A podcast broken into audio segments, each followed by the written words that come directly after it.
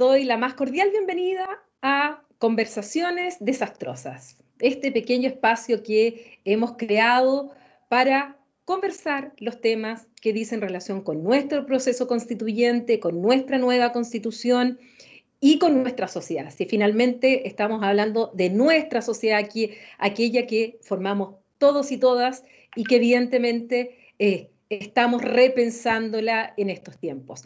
Y hoy día justamente vamos a hablar de sociedad, vamos a hablar de cuidado, vamos a hablar de niños, niñas y adolescentes, vamos a hablar de las violencias, eh, pero en una óptica justamente de nuestro proceso constituyente. Y para eso tengo hoy día el tremendo honor de eh, entrevistar, conversar a la psicóloga Vinca Jackson, con quien eh, hemos conversado en otras, en otras oportunidades y que además para transparencia de nuestro público, aquellos que nos escuchan somos amigas, mm. así es que eh, también transparentarlo. Vinca, ¿cómo estás? Bien, Paulina, contenta de, encontrarnos acá. Traemos, traemos un largo recorrido, así que qué bueno que, eh, qué bueno transparentar eso también, con orgullo además, de, de muchos años. Yo, yo admiro mucho tu pega, así que me encanta estar aquí en esta conversación. Bueno, Vinca está en este momento en Estados Unidos, así es que estamos ahí con, entre que ella estornuda por, el, por la primavera, bueno, acá nosotros ya empezando a eh, sentir frío, pero nos une la necesidad de analizar nuestra sociedad. Vinca, tú como psicóloga y además que has trabajado mucho el tema de eh, niños, niñas, adolescentes, has trabajado mucho el tema del cuidado y además particularmente lo que ha sido los abusos sexuales infantiles. Eh, partamos hablando de la importancia del cuidado de la salud mental en nuestra sociedad en general y en particular en este momento que estamos viviendo, particular por la pandemia, particular post-estallido y particular también porque estamos en un proceso constituyente y además próximos a celebrar otras elecciones políticas en nuestro país. ¿Cuál es esta importancia y qué mensaje tú primero mandarías a nuestra sociedad?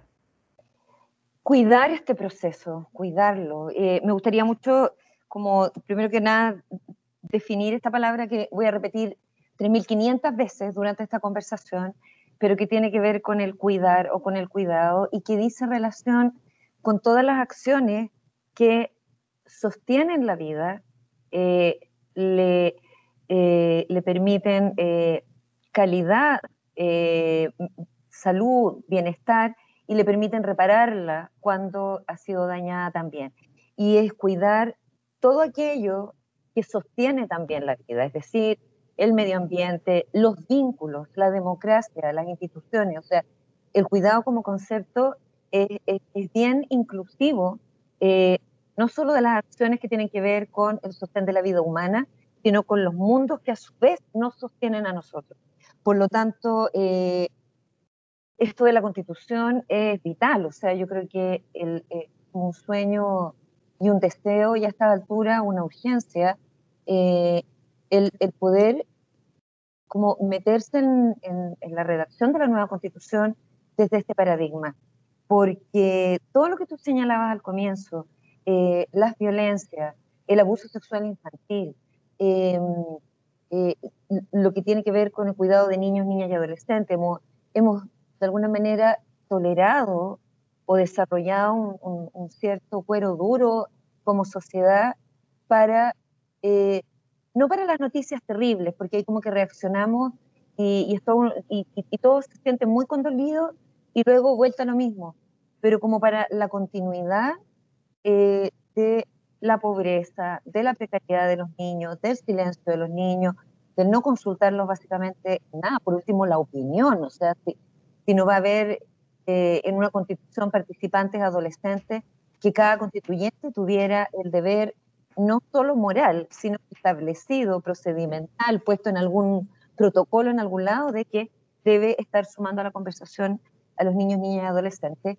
Y creo que una pregunta que a mí me ronda mucho a lo largo de los años es, ¿qué pasó que nos hemos vuelto tan tolerantes a estas cosas eh, que nos menguan, que, que, no sostienen la vida, que no nos cuidan, que nos fragilizan, eh, que, incluso creo que a personas buenas en general, bien intencionadas, que quieren como tener una buena vida y también vivir bien con sus vecinos y que su prójimo esté bien, las termine quebrando. Entonces, eh, yo miro el proceso constituyente, yo obviamente no soy abogada, pero de una manera muy minimalista, eh, en el sentido de que ojalá haya una serie de preceptos y principios, no una constitución de 800 páginas, que vayan como evolucionando con nosotros en el tiempo, pero que sean eh, digeridos, pensados, discutidos de, este paradigma del cuidado eh, y donde constantemente los constituyentes se vayan preguntando ya, esto que estamos proponiendo, ¿cuida? ¿Cuida o no cuida? ¿A quiénes cuida? Eh, ¿Qué cuida más? ¿Esto o esto otro? El a quiénes cuida es una pregunta sumamente importante, porque hoy por hoy, en una constitución donde la redacción, y uno se dio cuenta cuando joven de esta disonancia y luego la fue comprendiendo mejor a lo largo de los años, de el acceso a algo versus el derecho, o el derecho a elegir algo versus la garantía de ese derecho. ¿De qué me sirve que una constitución me diga usted tiene derecho a elegir dónde va a, ir a atenderse o dónde va a buscar salud si la salud no es una garantía para todos los humanos? Eso es bien tramposo de la constitución que existe, o sea, siento que es bien confuso además y, y que no está alineado con el cuidado, porque el derecho a elegir, si dejo desprotegido a tres cuartos de la población, no me sirve de nada, sin la garantía del derecho a salud o del derecho a educación. Eh, si Chile se puede dar, eh, pegar, iba a decir, pero dar un, real salto y lo necesita, no lo necesita solo porque es un nuevo milenio o un nuevo siglo, porque están pasando cosas, pero yo digo, nosotros estamos como atorados en, en, el PUS, y PUS, PUS, de una herida, mientras vemos que están poco menos que instalando colonias en Marte, están hablando de inteligencia artificial todos los días, ahí a la vuelta de la esquina, y nosotros como atrapados en, y también lo mencionaste, eh, hemos vivido un estallido, hemos vivido una pandemia. Cuando uno habla de salud mental y de una crisis que viene de hace muchos años, ya nos dijeron y nos, pegaron como un tremendo tirón de oreja, eh, y más que eso, una interpelación eh, bien estricta o severa, la OMS cuando dijo, urge un plan de salud mental para Chile el año 2016, eh, porque las tasas de suicidio infanto-juvenil eh, estaban aumentando año a año.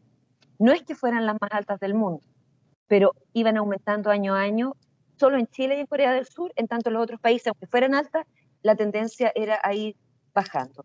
Hemos visto cómo el suicidio ha aumentado, los índices de depresión, etcétera. De esto se ha hablado mucho, pero creo que no se ha hablado lo suficiente del trauma, porque eh, de alguna manera también nos hemos vuelto súper tolerantes, como en el fondo tenemos la crisis de salud mental y tenemos que hacer cosas por la ley de salud mental y todo. A ver, eh, acá hay trauma y hay un trauma que se arrastra de años y no me refiero solo a la dictadura, ¿ya? Eh, y el trauma se define como una herida se define como algo insoportable para el sistema humano, psíquico, físico, emocional, y venimos ya varios años viviendo este tipo de situaciones. Eh, la dictadura, un tremendo trauma. Una democracia que de alguna manera incumple las promesas de cuidado que hizo, las promesas de reparación que hizo, teniendo del otro trauma con las tremendas heridas, retraumatiza el estallido fue un tremendo trauma colectivo, que tampoco ni alcanzamos a pensar cómo íbamos a sanar cuando en esto cae la pandemia, que por definición es como un trauma colectivo y atávico, o sea, el ser humano hemos enfrentado peste y que nos deciman y que nos aterran muchas veces, pero nos toca vivirla con todo esto otro, con el estallido, eh, venía por el trauma anterior también, y en una nueva crisis de cuidado, donde lo que sentimos es que de alguna forma estamos a merced de eh, otros, unos otros que deciden y que no los vemos decidir al Estado en este minuto o al gobierno, siempre en la clave del que cuidamos. Porque además desde el comienzo de la pandemia nos han dicho o la economía o la vida. Entonces, Mm. Claro que la constitución es como lo que nos queda en, medio de toda esta, esta, mirada del trauma. Ahora, en, esa, en este proceso que hemos vivido, eh, hay un tema personal, individual y familiar y colectivo. Eh, como psicóloga y para quienes nos están escuchando, que tienen hijos, hijas, de la edad que sea, que tienen adultos mayores a cargo, o uno mismo, en nuestras edades medianas, Medianas, sí. ¿Qué símbolos, o sea, qué señales uno tiene que estar atento para decir, ojo, no estoy bien? Ojo, tengo que cuidarme en tal sentido. Porque hoy día a veces ni siquiera nos damos el tiempo para darnos cuenta que, tenemos algo mal. O sea, estamos metidos en un sistema, muchos, los cuales, por un lado, hay gente que ha perdido el trabajo, gente que vive nada, gente que ha vuelto a las ollas comunes, gente que hoy día está en cuarentenada, pero eso significa que si no recibe una ayuda estatal, sencillamente no tiene dinero para comer. Por otro lado, aquellos que tenemos el privilegio, entre comillas, de tener un ingreso, pero nos vemos también enfrentados a estar todo el día en, en Zoom, en las clases, en, mi caso, trabajando telemáticamente, preocupado de la familia, preocupado también de la angustia en general, que no sabemos cuándo va a terminar esto, que las vacunas.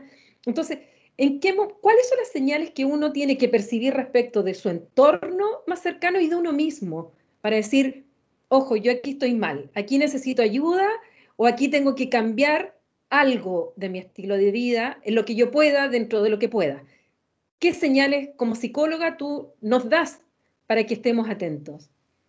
A ver, yo, yo no me siento nadie como para eh, decirle a, las personas mucho, eh, porque hay, a lo mejor yo podría decir, cuidado con los índices de irritabilidad o con levantar la voz en la casa, y resulta que hay familias que son más gritonas que otras en general, son más a la italiana y no necesariamente es eso un síntoma. Creo que la ansiedad, hoy por hoy, ese, sentimiento difuso de no logro estar bien, no logro descansar, no logro encontrar un lugar de reposo, ni un minuto a veces, ni cinco, ni diez, ni quince, eh, es algo a lo que poner atención. Creo que todo lo que tú has descrito son condicionantes de estrés eh, tóxico, porque además eh, no hay mucha resolución de este estrés. Tú hemos estado sintiendo constantemente eh, este, este peligro, porque es un peligro real, una pandemia que ha muerto en Chile a más de 33 mil personas, eh, acá en Estados Unidos a más de medio millón, y siguen las muertes todos los días, y que no se esté informando todo el tiempo o no hablando todo el tiempo no significa acá que estén muy, eh, mucho mejor las cosas. De hecho, en las radios están avisando que dan tantas dosis de vacuna en tal y tal lugar porque la gente no se quiere vacunar lo que significa que esto va a continuar. Eh, pero no tenemos mucho cómo resolver ese peligro si eh, vemos que la administración global de la pandemia, o nacional o continental, latinoamericana, no es eh, la más efectiva. Pensamos por un momento con la vacuna, creo que fue como una, una, una pequeña distensión, ya, la vacuna, la vacuna, y faltó comunicar, momento, la vacuna solo es para esto, esto, esto continúa y, lo que tú dices es clave, no sabemos hasta cuándo.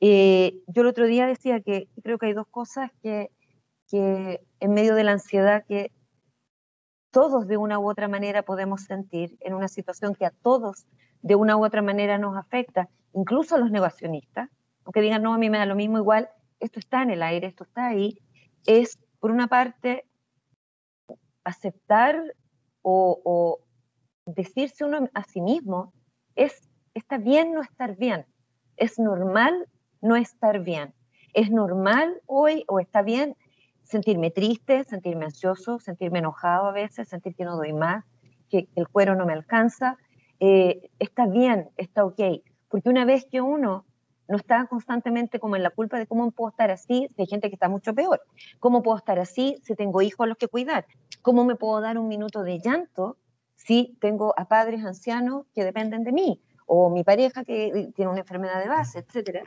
Eh, yo creo que la, mejor manera de sortear esa culpa es como diciendo, no, hoy lo más humano es sentirnos de esta forma. Ahora, dentro de ese estar mal y dentro de otra certeza que es lo incierto de todo esto, lo, inesperado de cada día, ¿cómo puedo hacer, como bien tú decías, para encontrar eh, cómo ayudarme? Y, creo que una fuente de resiliencia, eh, fuera de, de, la gratitud que uno pueda tener, seguir incluso viva en, estos, en este momento, pero que una fuente de resiliencia bien importante es eh, lo comunitario, lo, lo, social, el no perder los vínculos, ¿ya?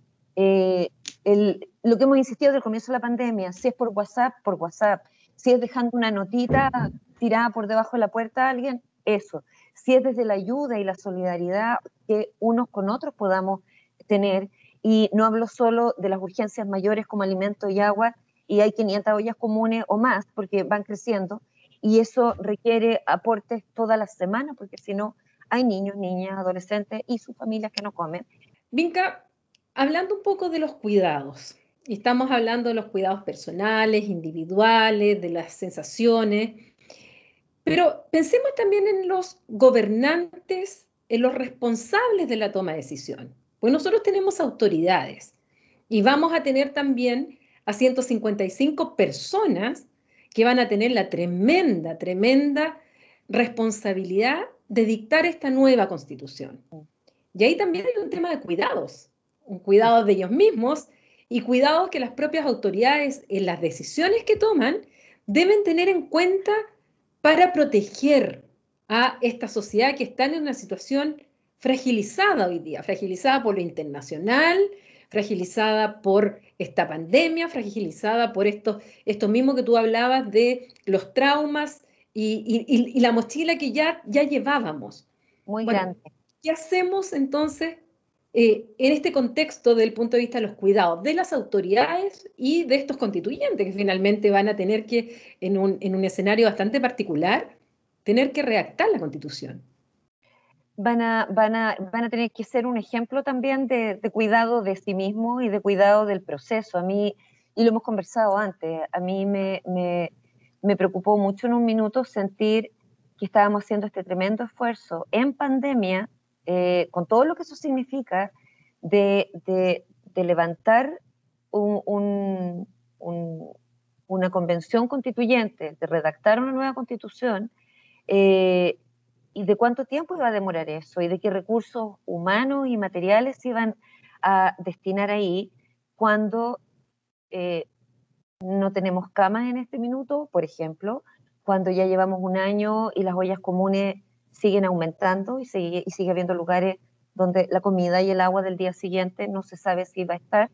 Y, lo que hablábamos un rato atrás, cuando las personas no saben si van a poder tener para eh, no solo comer, para pagar el arriendo, para comprar remedios, y no hablo solo de COVID, o sea, la, salud o las situaciones que afectan a la salud son eh, mucho más diversas eh, y son mucho más vastas.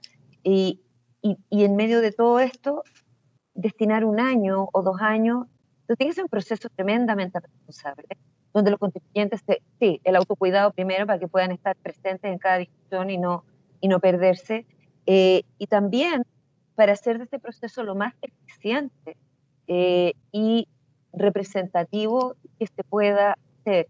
Eh, y representativo no basta con la votación del apruebo en octubre pasado o lo que vayan a ser las votaciones que obtengan los distintos aspirantes ahora en mayo. Representativo es estar constantemente en una línea de escucha a la raíz eh, con las comunidades o los distritos a los que tú, por los cuales postulaste y, y, lo que es en general también el país, porque tampoco voy a poder estar escuchando solo mi distrito, sin una mirada más holística eh, de lo que ocurre en toda la nación. No puedo pensar solo en los niños, niñas y adolescentes de la capital o, o, solo los del norte sin pensar en los del sur. Además, nosotros somos un país bien, bien diverso. Entonces, por esto que, esto que hablamos de dentro de lo minimalista que puede hacer una constitución, que sus preceptos, su articulado, tenga la ductilidad para servir a una población que, vive en muy diversas geografías, condiciones, comunidades, etc.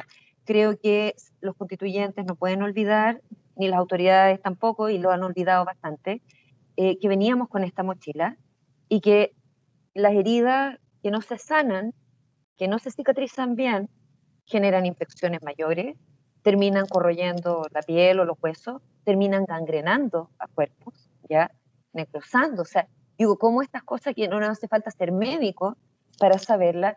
Si yo no atiendo una infección o una fractura o un corte tremendo, puedo terminar muriendo, ¿ya? Puede terminar, eh, puedo terminar con una sepsis. Lo mismo pasa con los países. A mí me gusta mucho eh, Simone Weil de, la Primera Guerra Mundial y Segunda, que murió muy jovencita, eh, esta, esta, insistencia en que los mismos cuidados que necesita un ser humano, y por Dios que estaban viendo heridas y muertes y horrores en esa época, son los que necesita también un país o una nación. Y si yo me imagino a Chile por dos segundos, me encanta hacerme estos ejercicios, eh, porque más uno cuando trabaja con niños, todo, todos son personajes, todo termina teniendo vida, de si Chile fuera un cuerpo y una persona, ¿qué me diría? ¿Qué llagas mostraría? ¿Cómo caminaría? ¿Cómo correría? Yo no, o sea, en este minuto, socorro. O sea, está como para que le hagan así, nada más. Y, y eso tiene que ver con el en que estamos nosotros porque de alguna manera, si uno tuviera como visión infrarroja todos los puntitos de dolor, unos más grandes y otros más chicos que se suman en un país, son parte del dolor de ese país. Pero además si lo tomo como un solo cuerpo pobre, o sea, en este minuto, donde eh, el estallido, la pandemia, eh, están hablando están poniéndonos enfrente una, una fragilidad de los cuerpos con la que veníamos de hacer todo rato antes, eh, pidiendo todavía ser sanada. Yo siento que como en el abuso sexual es, es mucho más complejo en la terapia eh, y en, en, la dimensión de los daños, mientras más cercana ha sido la persona que ha infligido los daños. El incesto a manos de la madre biológica, del padre biológico, de los abuelos, abuela, tío, tía, eh, eh, cada vez más lejos, pero todavía la familia sumamente doloroso. Mientras más cerca, papá, mamá, hermano, mucho más tremenda la grieta. Eh, algo así pasó en Chile. De alguna manera, yo si hubiera sido el presidente Elwin, y es bien patudo decirlo, pero eh, ya en esta época era como que llame ojalá a una gran comisión de reparación. No estoy hablando de la parte de derechos humanos que merecía su propia eh, comisión y que todavía debería estar funcionando, porque todavía ni siquiera sabemos toda la verdad. No, una comisión de reparación en salud mental o de reparación traumática, luego de que un país entero, no importa su localización, el de cada persona a la dictadura, había pasado por 17 años de ese proceso. Sin hacer eso, seguíamos como construyendo encima de la herida. Y, y las traiciones de cuidado, como las define la ética del cuidado, traiciones de amor o traiciones de cuidado, según la Carol Gilligan, es, sobre todo traiciones de amor, love betrayals, traiciones de amor, imagínate qué, potente este nombre, eh, más grandes durante la democracia, no, uno escucha gente y no son de la derecha. Eh, yo uno conversa con gente joven, muy joven, que no vivió la dictadura y es como, no esperaba mucho de la derecha. Esperaba que, yo misma, lo, hemos conversado nosotros, yo esperaba que no hiciera un golpe, o sea, en el retorno democrático, casi, porque ese era el nivel de trauma que traíamos también. O sea, como si, si participan de la democracia respetuosamente, churra, ya la expectativa era mucho más reducida que la expectativa de cuidado que se tenía de lo que fue la Asamblea de la Civilidad convertida en concertación, convertida en nueva mayoría o lo que sea. Y esa, y la sensación mía a lo largo de los años, yendo a regiones, trabajando en muy distintos entornos, es como de ese abandono o esa sensación de, descuido eh, dolió mucho más. Entonces, ojo a quienes están eh, pretendiendo, aspirando a la presidencia hoy o cuando haya las nuevas parlamentarias, porque así como hubo un voto de castigo a la concertación en la elección anterior y salió electo el actual presidente con un número que era como, a ver, claramente aquí había votos de otro lado. Y yo, uno misma, los días antes de la elección, gente en el paradero, de repente haciendo un trámite, a mí no me gusta este candidato, pero voy a votar con él de pura rabia que tengo con la concertación. Entonces decía, hay que tener cuidado con eso, porque a veces uno hace eso, tiene tanta rabia con alguien que hace algo que le hace daño a uno de la pura rabia. Entonces, no, eh, veamos bien acá el foco, pero son fenómenos que pasan en momentos en que uno está con toda la angustia y todo el estrés. Entonces, la, la herida que hay con la concertación, yo encuentro que es descomunal. Y creo, yo no soy política ni nada, eh, yo observo. La única cuestión que yo sé hacer desde muy chica y, y, que es parte como de, de, esto extraño que uno dice, yo agradezco, incluso aunque la experiencia del abuso haya sido horrible, agradezco la capacidad de observación que desarrollé eh, estando siempre en alerta, así como todas las antenas.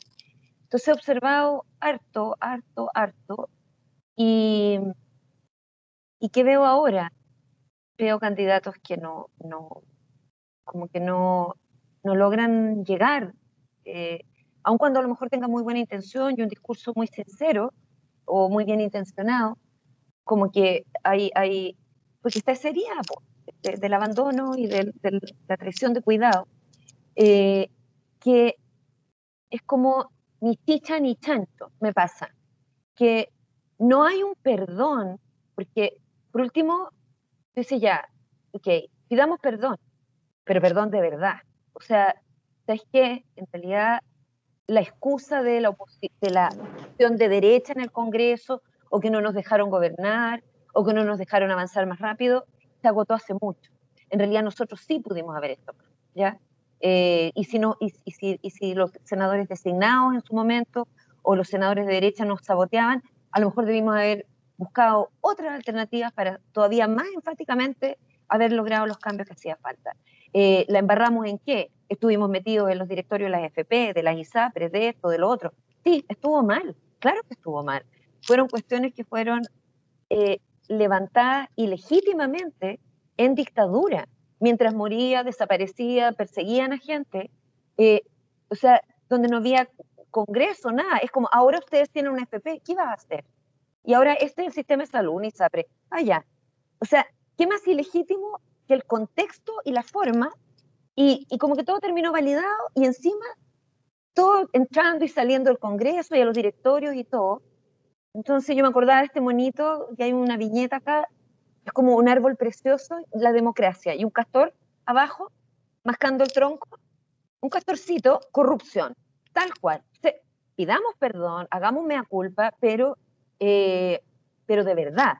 Y eh, también, por otro lado, por eso digo ni chicha ni chancho, no ni el perdón ni esto otro que voy a describir, y por último decir sí, pero con todo esto, y aún a pesar de todo eso, y porque somos humanos y descubrimos que era de, harto más falible y, y, teníamos muchas más contradicciones de las que creíamos y, en fin.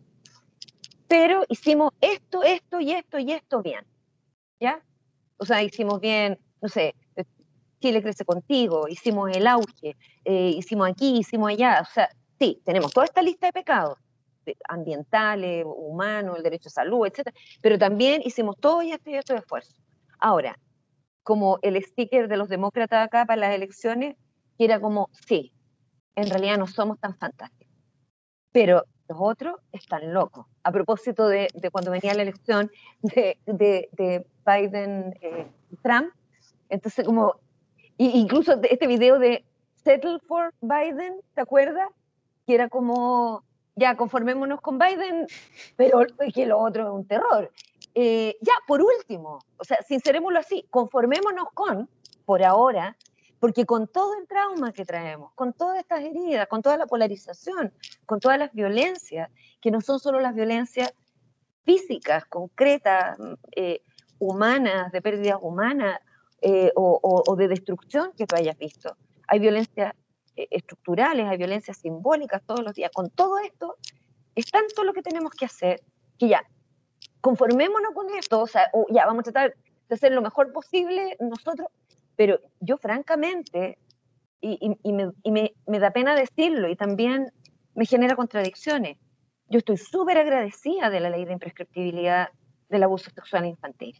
Eh, además, con todos los topes que la constitución que hoy queremos cambiar nos ponía, porque todas las veces que intentamos discutir en el Congreso una regla retroactiva para poder eh, eh, permitir la denuncia y algún acceso a justicia para los sobrevivientes más viejos de abuso sexual infantil, eh, era como, no, es que el Tribunal Constitucional, es que aquí, es que allá, entonces era como tope, tope, tope. Entonces, ¿qué pasa aquí? O sea, eh, está bien que una constitución demarque como los límites de convivencia y de cómo vamos a dirimir diferencias o realizar ciertas deliberaciones, pero esto es cruel. O sea, era como, esto es algo que de verdad es por el servicio del cuidado y era como, no, no, no. Eh, pero la ley salió. Fue una tremenda, un logro histórico. O sea, en todos los países, también cuando me llaman de otros países para ayudar en el proceso, como, oh, lo que ustedes hicieron, Chile, qué increíble. Y luego yo veo todo lo que ha pasado después, el estallido, la pandemia, y, y me duele el corazón. Pienso, otro gobierno de derecha, no, no, no puede. O sea, y no tiene que ver solo con una cuestión ideológica o filosófica. No, o sea, no, no más, porque desde un, un cuerpo que reconoce lo que cuida más y lo que cuida menos, y lo que tiene el mayor potencial de daño o peligro lo que tiene menos, claramente esto tiene más. Entonces, no. Eh, y siento que ahí es donde la concertación, la nueva mayoría, bueno, ahora está el Frente Amplio, me imagino que irá a haber primaria, pero siento que quien quiera que sea y que termine siendo el candidato, y ojalá sea un candidato de unidad, y me cargue esa palabra cuando se usa y se manosea, así como suerte mentolatum, si uno era chica, lo que tenía le ponían a un mentolatum, le duele el pecho, la cabeza, la oreja, todo, eh, y, y, y como, ah, la unidad, la unidad. No, no, no la unidad vacía y no me hagas creer tampoco que una unidad así como casi emocional o cumbaya la unidad cuando ha habido tantos abandonos del cuidado. Pero sí en esto, si se trata de cuidar eh, el futuro de la gente, de, un país, de la misma democracia inclusive, eh, que anda ahí también patuleca, eh, ya, me voy a unir contigo, aunque me caigas pésimo, aunque te guarde rencor incluso, aunque no quiera nada de nada, pero porque hay algo mucho más importante que cuidar y que proteger. O sea, hay que lograr un cambio de una constitución que realmente dé garantías de cuidado a quien quiera que sea. Eh, y hay que cuidar esta democracia que yo la veo, o sea, cuando miro todo lo que ha pasado, cuando veo una carta de, las Fuerzas Armadas como la de hace pocos días, eh, por, por, por, este tema de la parodia, eh, cuando veo lo que hace el presidente ayer yendo al TC, uno no entiende nada. Entonces, ¿cómo? Debe haber ido al TC al primer retiro, entonces hizo cosas inconstitucionales dos veces y ahora va a alegar, entonces no debería ser el mismo. Yo, a ver, yo soy una ignorante en materia de ley. Siempre a ti te estoy molestando, a mi hija la estoy a la Verónica Undurraga, a, usted, a todas las cosas, y es como, ring, ring, ring. ¿Y cómo es eso? Explíquenme, por favor. Eh, pero igual uno va viendo cosas y dice, esto claramente no cuida la democracia. No me cuida a mí, ni a mi hija, ni a ti, ni al futuro, ni a las nuevas generaciones, ni nada. ¿Qué cuida más? Eh, una constitución que la corte con el Estado subsidiario, que se, engarce desde como una lógica, un marco de cuidados y de derechos humanos garantizados, no libres de elegir, ¿ya? porque no es supermercado la cuestión, es una constitución. Y, y ojalá el que efectivamente se genere una unidad que nos permita ir aún a regañadientes, como vamos a ir muchos, moi, porque tú sabes, yo he ido como dos veces a regañadientes ya, así, no, no, ya, pero no importa, eh, o sea, sí importa, pero eh, a, a, votar por quien quiera que sea el próximo presidente o presidenta, eh, para lo que yo siento que es casi otro periodo de transición, porque eh, eh, ha sido mucho el daño. Y espero que ese presidente o presidenta haga lo que debió haber hecho don Patricio Elwin al volver a la democracia y cree de inmediato alguna, a ver, no hablo de un ministerio de la salud mental ni de la ley de la salud mental, no, una comisión o un consejo o una entidad dedicada al tema de reparación de trauma, como se ha asumido en otros países de forma prioritaria. Lituania, yo he dado el ejemplo y transmitido con Lituania, todo el año pasado y todos los alumnos de magíster y de seminario y de todo, yo están hasta aquí con Lituania ya, pero Lituania en plena pandemia dijo, ¿sabéis qué? El trauma histórico con el que cargamos es tan grande, nos ha debilitado tanto, tenemos altísimas tasas de suicidio, de depresión, de alcoholismo, de drogadicción. La tasa migratoria de nuevas generaciones es para llorar. O sea, crecen, se titulan, se van. Porque hay una cuestión que además atrapa a las nuevas generaciones. En Lituania en del lado de quién me pongo en cada discusión sobre el pasado que tienen. ¿Y qué es lo que pasa con Lituania? Que tienen un pasado de porquería, porque es como, ya, primero los zares rusos, ya la pura miseria. Luego la Primera Guerra Mundial, más miseria. Luego los bolcheviques, horror. Luego el holocausto, llegan los nazis, echan a los bolcheviques, pero la masacre y media también. O sea, era como masacre tras masacre, masacre real de quemar gente viva, destollar gente, dispararles en la calle, los campos de concentración. O sea, horrible. Termina la Segunda Guerra Mundial, vuelven los bolcheviques, o vuelven los soviets, perdón. Y métale no sé cuántos años de comunismo bajo la regla soviética, con toda la represión, persecución, muerte y violaciones de derechos humanos que eso también implicó. O sea, y llegan al año 90, tú dices, ¿cómo un país resiste tanto desastre, tanta, tanto cataclismo sobre sí? Y ya, y parte la democracia al mismo tiempo que nosotros. Y tú eres más joven que yo, pero yo me acuerdo en la época que cayó el muro de Berlín y que era la perestroika, que todo el mundo era bravo, Gorbachev o Gorbachev, y uno así no hacía estas preguntas con sus amigos intelectuales de la Facultad de Ciencias Sociales para que dijeran que era tonta. Pero sí, ¿cuál es el plan B de Gorbachev? Porque francamente es súper lindo disolver todo esto y razonable en un mundo que tiene reglas capitalistas de funcionamiento, no puede ser una isla eternamente. O sea, eh, era como, ya, pero ¿y ahora qué sigue? ¿Qué va a pasar con.? Y tú sabes más de esas cosas, con los conflictos étnicos, de los países distintos, las religiones distintas. O sea, ¿y cuál es el plan de contención cuando esto. Y no había mucho para ese plan de contención. Y, y bueno, y todos los conflictos que vivió la Unión Soviética, pero Lituania eh, hicieron como esta cadena humana de como dos millones de personas, que no sé si te acuerdas, que cantaron por la paz, salió y fue precioso. Y luego tú te enteras que durante 30 años lo han pasado pésimo, y la depresión, y el suicidio, y el con índice económico no malos para la Unión Europea, o sea, como que iba creciendo Lituania así, pip, pip, pip, pip, eh, y, y, aún así, eh, en marzo del año pasado, con la pandemia así rampante en Europa, se paran y dicen, no, ¿sabes qué? Mientras no sanemos esto, nos vamos a seguir debilitando. ¿Y qué hicieron? Llamaron a una gran asamblea de, de como de reparación del trauma. De hecho, invitaron mm. gente de afuera, gente de la Unión Europea, eh, expertos de Lituania mismo, etcétera. Porque lo que pasa es que además, en todos estos cambios de, de, periodo histórico que yo te iba contando en Lituania, eh, unos por salvarse, otros porque odiaban a los otros, bueno, como sea, medio mundo terminó delatando a medio mundo mm. y entregando al otro por salvar a su hijo o a su familia. Luego llegaron los aliados, que tampoco te atrevías a quejarte contra los aliados, pero los aliados también dejaron la escoba. Entonces, eh, era como, todos estaban atravesados por la herida. Entonces, bueno, llamaron a varios expertos, entre ellos Simón Beselli, un, un gran eh, psiquiatra de trauma, y se juntaron varios días a armar como un plan de reparación, que implicaba varias cosas, temas del discurso, temas de la cultura, temas de eh, la acción municipal, comunitaria, temas de la educación, clave, y no basta como con decir una educación que no sea, eh, no al olvido, ¿ya? Eh, no al negacionismo.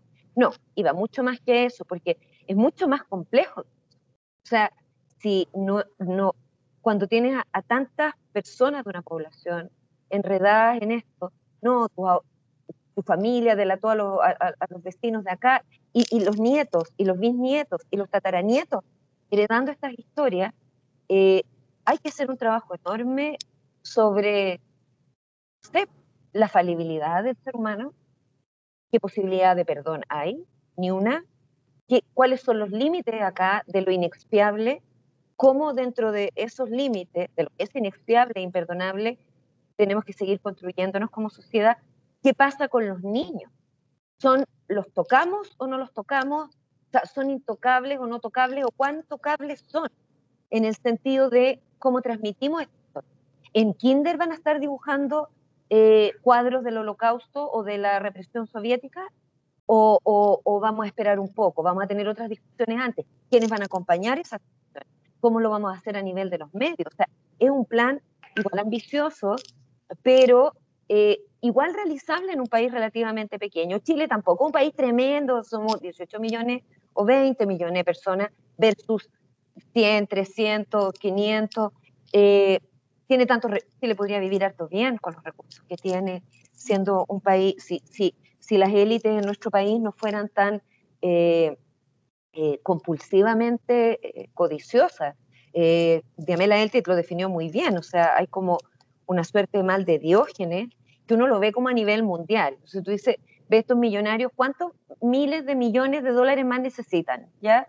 O sea, porque acá hicieron un cálculo hace poco, yo no sé si lo viste por ahí, que era como ya, si a todos los mega multimillonarios les dejabas mil billones de dólares, cada billón de dólares son mil millones, igual era como que tenían para vivir, no sé, hasta no sé cuántos siglos más, casi con casa, eh, segunda vivienda en Marte, Venus, Júpiter, Neptuno, no sé, y, quitándoles todo lo demás. Y vivían igual bien. Entonces, uno ve y dice, no es falta de recursos naturales, pese a todo el daño que le hemos hecho a la Tierra, podríamos hacer esfuerzos por repararla. No es falta de dinero, dinero, o sea, hay, cantidades de dinero que son inimaginables físicamente, matemáticamente, incluso, así como de, ya voy a hacer una ecuación y, operaciones numéricas con estos miles de billones no me caben en ninguna pizarra, ¿cachai? Así que está como toda la carretera que tengo ahí al frente escribiendo eh, eh, el dictado. Eh, ¿Por qué no podemos vivir mejor?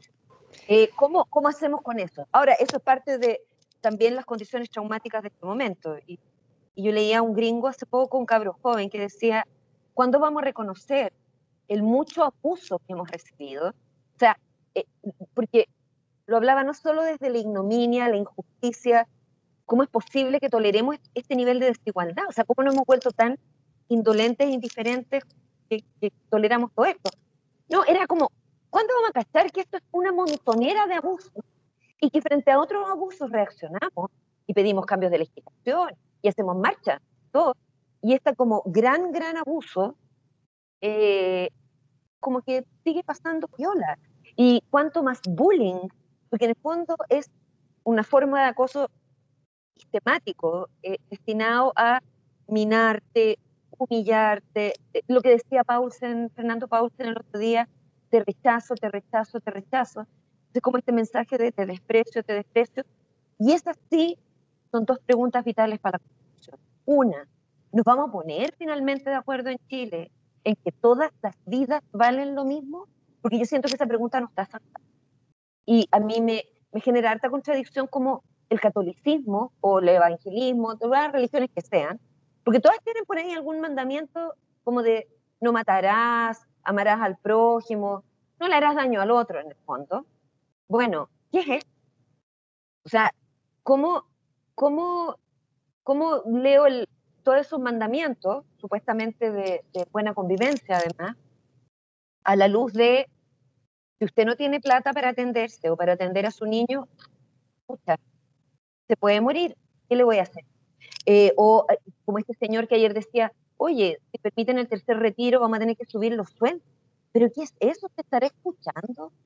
Eh, a, eso, a eso quería apuntarte, porque escuchándote, me acuerdo que en noviembre, en, octubre, noviembre, diciembre del 2019, cuando empezó el estallido, los medios de comunicación, todos se centraron en las causas del estallido y empezaron a hacer grandes conversatorios y a invitar a la reflexión, los mea culpa, eh, y vimos algunos que dijeron, bueno, vamos a subir el sueldo de nuestros trabajadores porque en realidad tomamos conciencia que efectivamente hay un tema de desigualdad en nuestro país, escuchamos a autoridades, a políticos.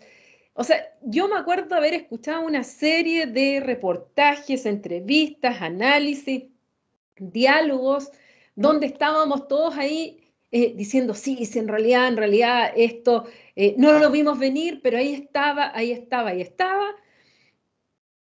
Viene la pandemia, esto se duerme y se vuelve, por muchos de aquellos que daban este discurso, a lo mismo.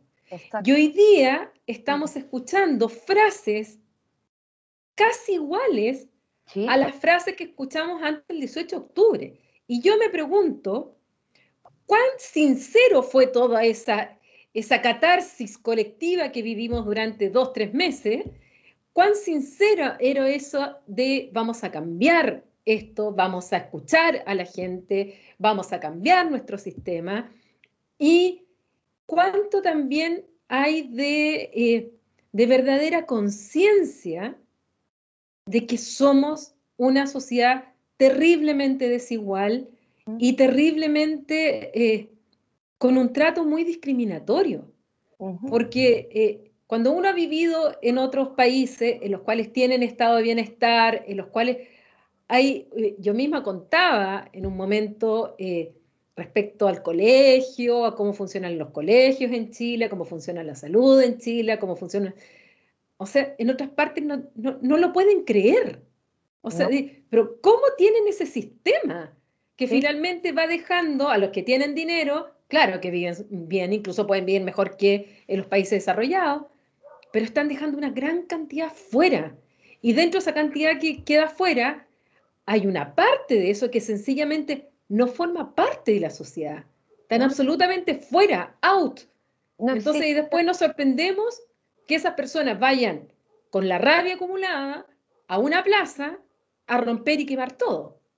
O sea, la, primera línea de la que tanto se habló ese tiempo, que estaba conformada primordialmente eh, por, adolescentes o jóvenes, gente muy joven, eh, y, aunque yo suene hippie, eh, me dan ganas de irlo a abrazar, te prometo, o sea, porque era como nadie, ni un joven o ni un adolescente o ni un ser humano incluso de la edad nuestra, de 50 y tanto, eh, que sienta que tiene algo por lo cual vivir, eh, que, ama su vida, que está contento con su vida, que ve futuro, que ve posibilidades, arriesgaría eh, su propia integridad de esta manera. Ya, eso era un, grito desesperado, es como ya la desesperación final y yo siento que puede haber sido para alguna gente quizás hasta sincero en el momento,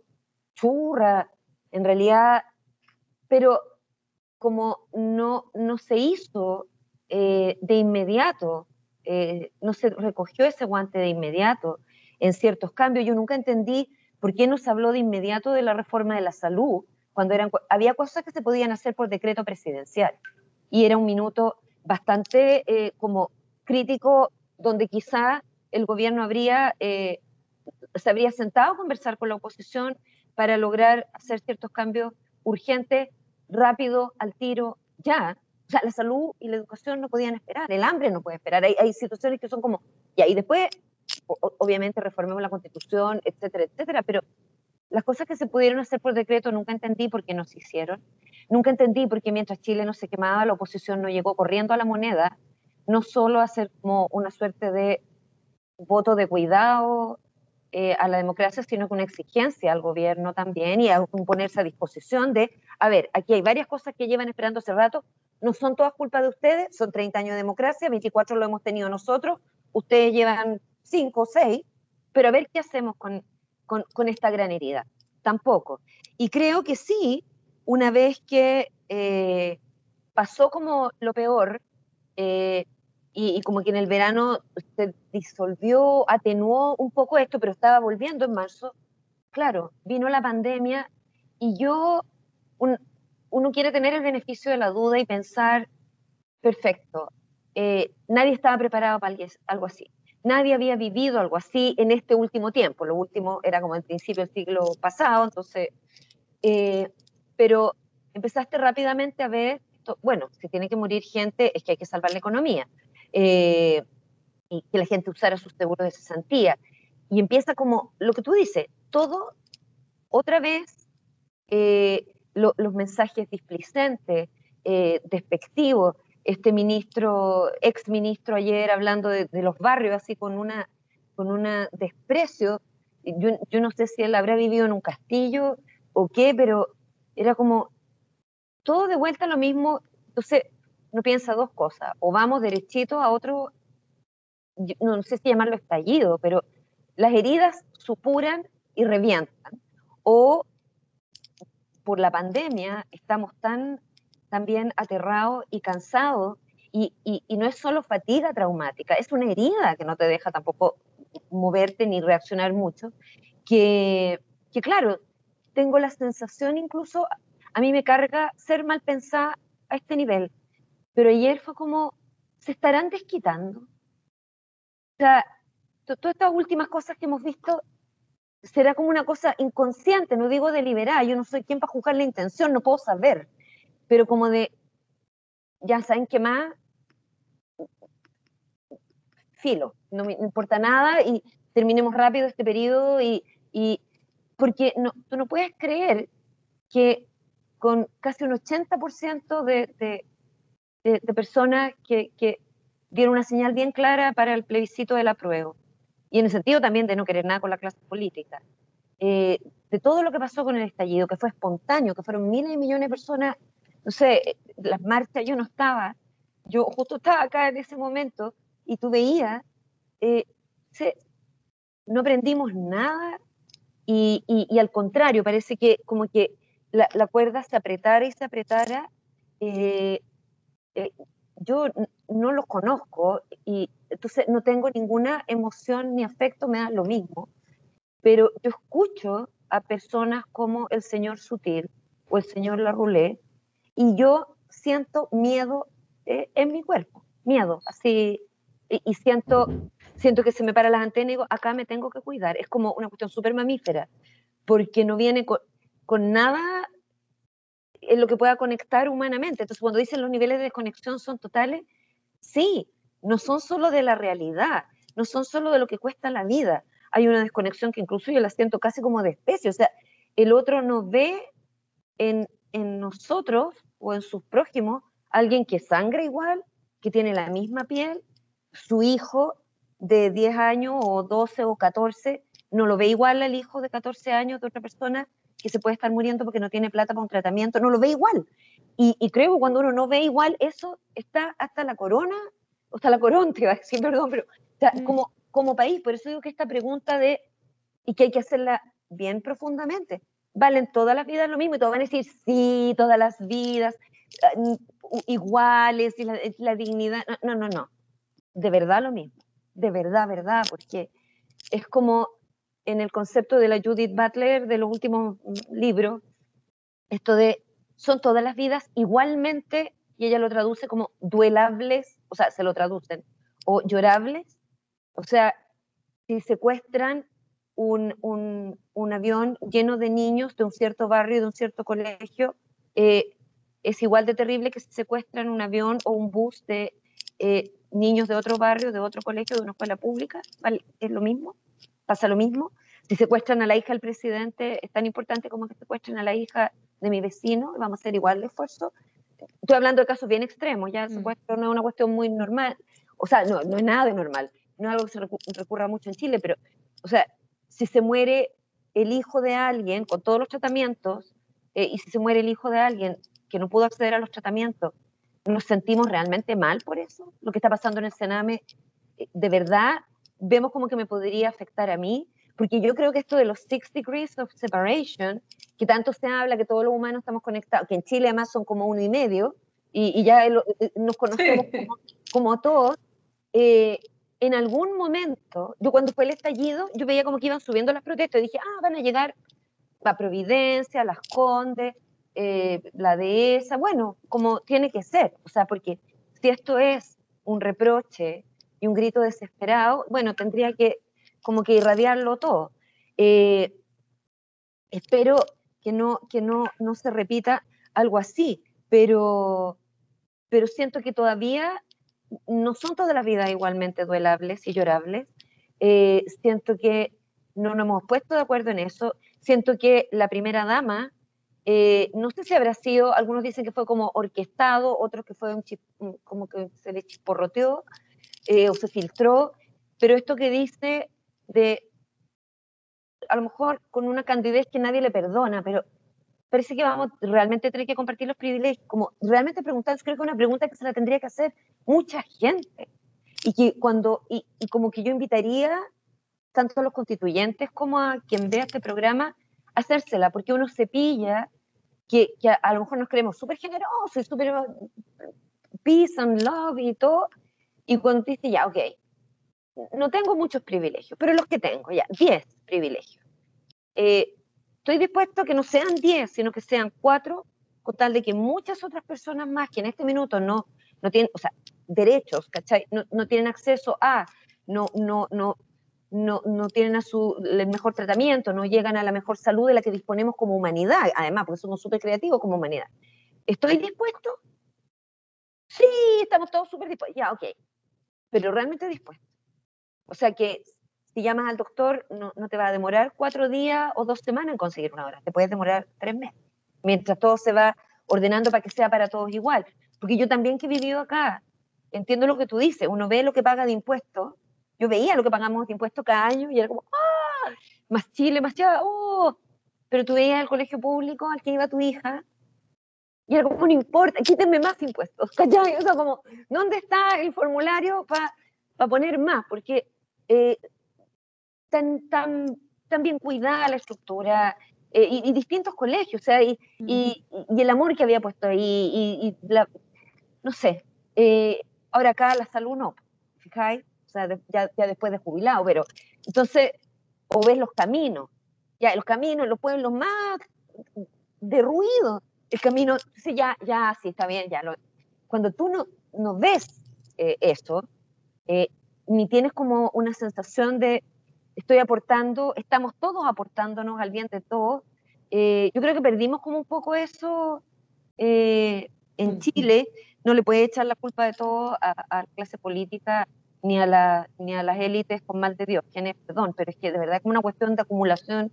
Y tú dices cuándo para y, y cuándo la distribución deja de ser en Chile como el verso del Nicanor Parra. Hay dos panes, come dos, yo, yo, ningún promedio uno. No, eso no, no, no puede ser. Eh, no, no tengo todas las respuestas para eso, pero creo que sí. Hay un autoexamen también que tenga yo 10 7, 4, 3. ¿Cuánto estoy dispuesto por el bien común también? Eh, porque, y no hay que sentirse mal si uno se pilla siendo como medio, mm, igual me cuesta un poco, ¿cachai? Igual parece que, que es más difícil de lo que creía, porque nos llevan lavando el cerebro muchos años. O sea, por lo menos yo alcancé como a recibir información de un estado de bienestar por mi abuelo, eh, y por un par de profes en el colegio que les podría haber costado la pega si descubrían de las cosas que estaban hablando. Nada terrible, o sea, como podemos estar bien todos, pero en plena dictadura.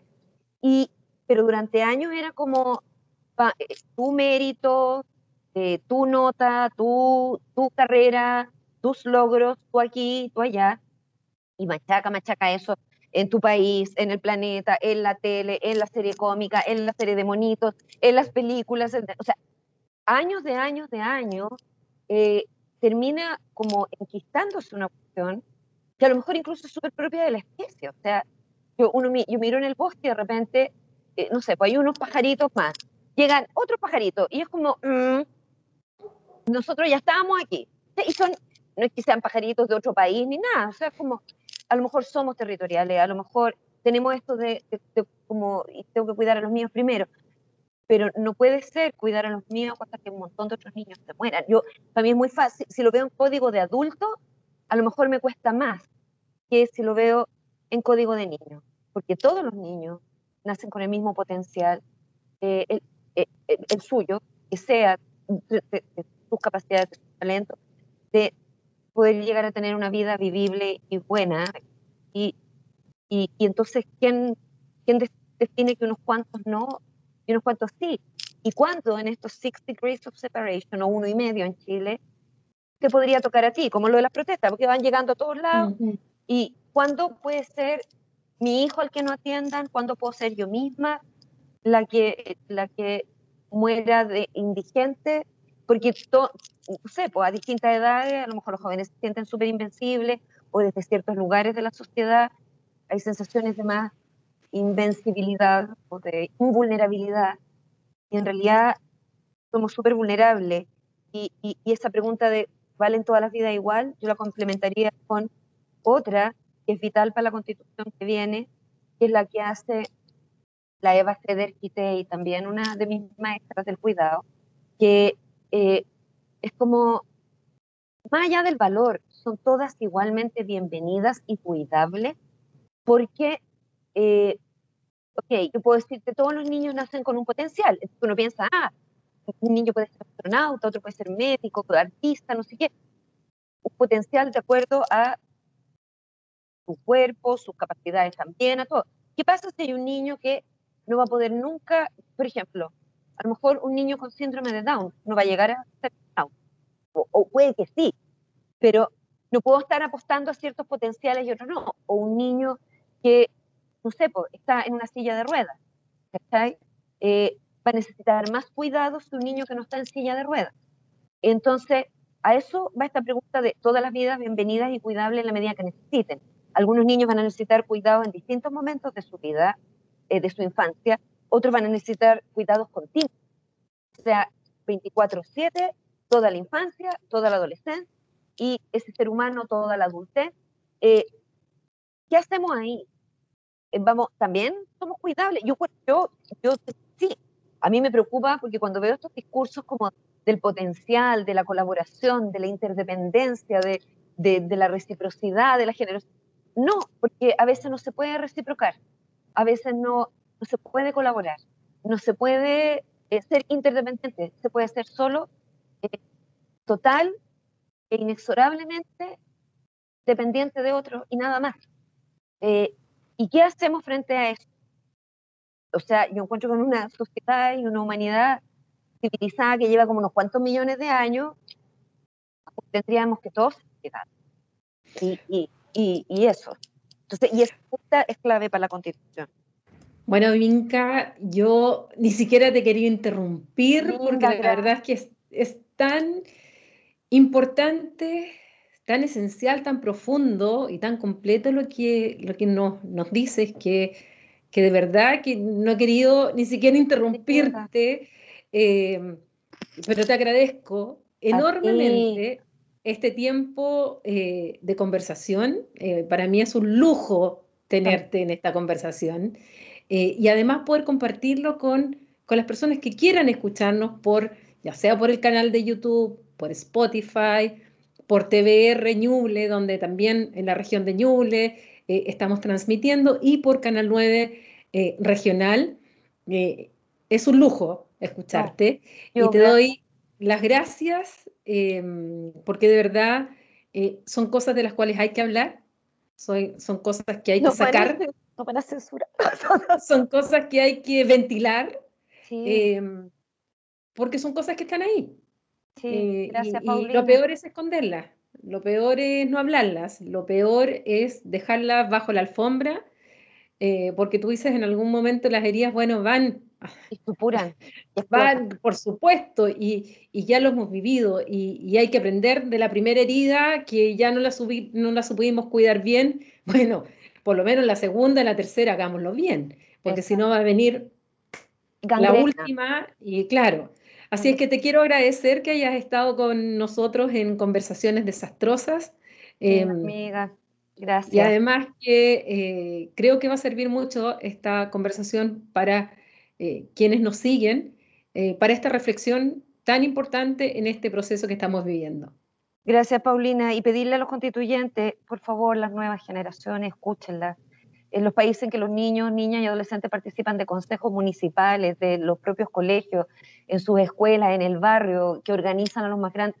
O sea, las nuevas, las nuevas generaciones tienen mucho que aportar. O sea, sí, no es solo esto de tienen la misma dignidad que nosotros en esto de todas las vidas, ¿ya? Eh, y, y, que sean sujetos de derecho, etcétera. Hello, o sea, tienen N ideas, son mucho más útiles que nosotros, vienen mirando el mundo desde otro lugar de entrada. Entonces, escuchémoslos también, pidámosles consejos, eh, discutamos las cosas con ellos, porque mal que mal, nosotras nos vamos a ir mucho antes y van a quedar todas las nuevas generaciones viviendo en este país que, que va a, ayudar a, convivir la nueva constitución. y, y gracias a ti por la libertad y, también perdón, estoy como mi hija que ayer pidió perdón a la profesora porque le preguntó de algo. en este mundo, no sé qué. Hija, perdón, mis señorita, porque eh, es que lo está bien, le dijo. Y, y la, la, hija, su amiguita, que es la hija otra, Mimi, no te olvides de tal cosa. Están armando una cuestión que se tomaron la clase entera los niños y la profe le dijo, no, está bien. Y no era solo por la catarsis, era porque en muchas cosas que decían había mucha libertad. Así que gracias por esa libertad, Paulina, de poder hablar. Gracias a ti y bueno, y nosotros nos seguiremos, seguiremos en contacto. Y a ustedes, bueno, los invitamos a un nuevo capítulo de Conversaciones Desastrosas. Recuerden que estamos en el canal de YouTube, en Spotify y también gracias a TV Reñuble y a Canal 9 Regional también nos pueden ver por televisión. Así es que un abrazo y nos encontramos en un nuevo capítulo. Adiós.